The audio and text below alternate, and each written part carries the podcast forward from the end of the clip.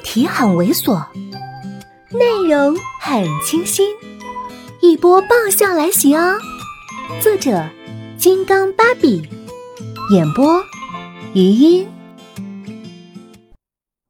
我很想损回去，可是看着他那张四年来我居然还没看腻味的脸，嘴一动，眼泪曲线涌上来了。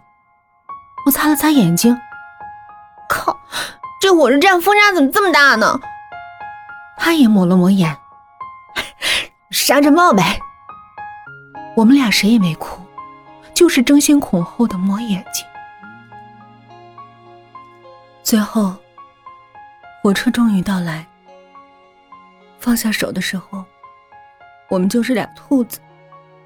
因为是过路车，不能久留，他挤了上去，我还站在下面。我知道他的座位靠窗户，靠着我站的这边的窗。可是，一直到火车轰隆隆开走，连尾巴都见，他也没在窗户上特不舍得跟我挥手告别。应该是来不及，因为他也和我一样在哭，所以没有时间。宋子妍胸口被我哭湿了一大片，很久之后，他才摸着我的头发说。好了，回去吧。我们牵着手一起回去，离开这个拥挤而感伤的地方。从小长大，遇到的人越来越多，离别的时候也越来越多。从第一个年老长辈的去世，那时还不知道什么叫死亡，懵懵懂懂的，拉着妈妈的手站在灵堂上。看照片里那熟悉的面孔，到后来越来越多人离开，别人离开自己，自己离开他人，慢慢的，越来越麻木，越来越习以为常。可是总是有一些人，让人这么舍不得。幸好还是有一些人，不会轻易的离开。人潮汹涌中，我轻轻握了握宋子妍的手。他似无所觉，可是更紧的力道从手上传过来，那么紧。手上戒指硌得都有些疼，可是还是忍不住浮起了笑。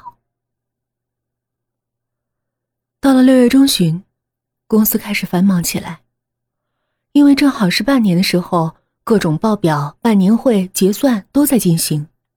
经历了几乎是地狱的一个星期，终于尘埃落定之后，幸好还有一场酒会作为回报。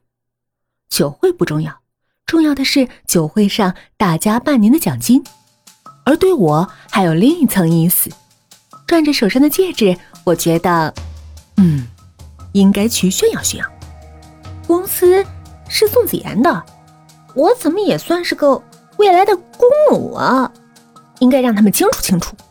应该来巴结巴结现代妲己我，我也好尝尝呼风唤雨的滋味儿，最好能挣点外快。打着这样的主意，我早就开始准备一套美丽的小礼服。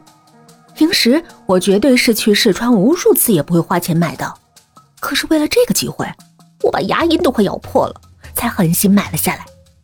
小礼服配上我以前望而却步的细细的高跟鞋。在镜子前转了一圈，嗯，除了肚子有点鼓，腰有点粗，胸有点小，其他还是很满意的。还刻意化了挺浓的妆。从宋子妍看到我是错愕的表情，我觉得效果还是很不错的。嗨，本集就到这里，下期见。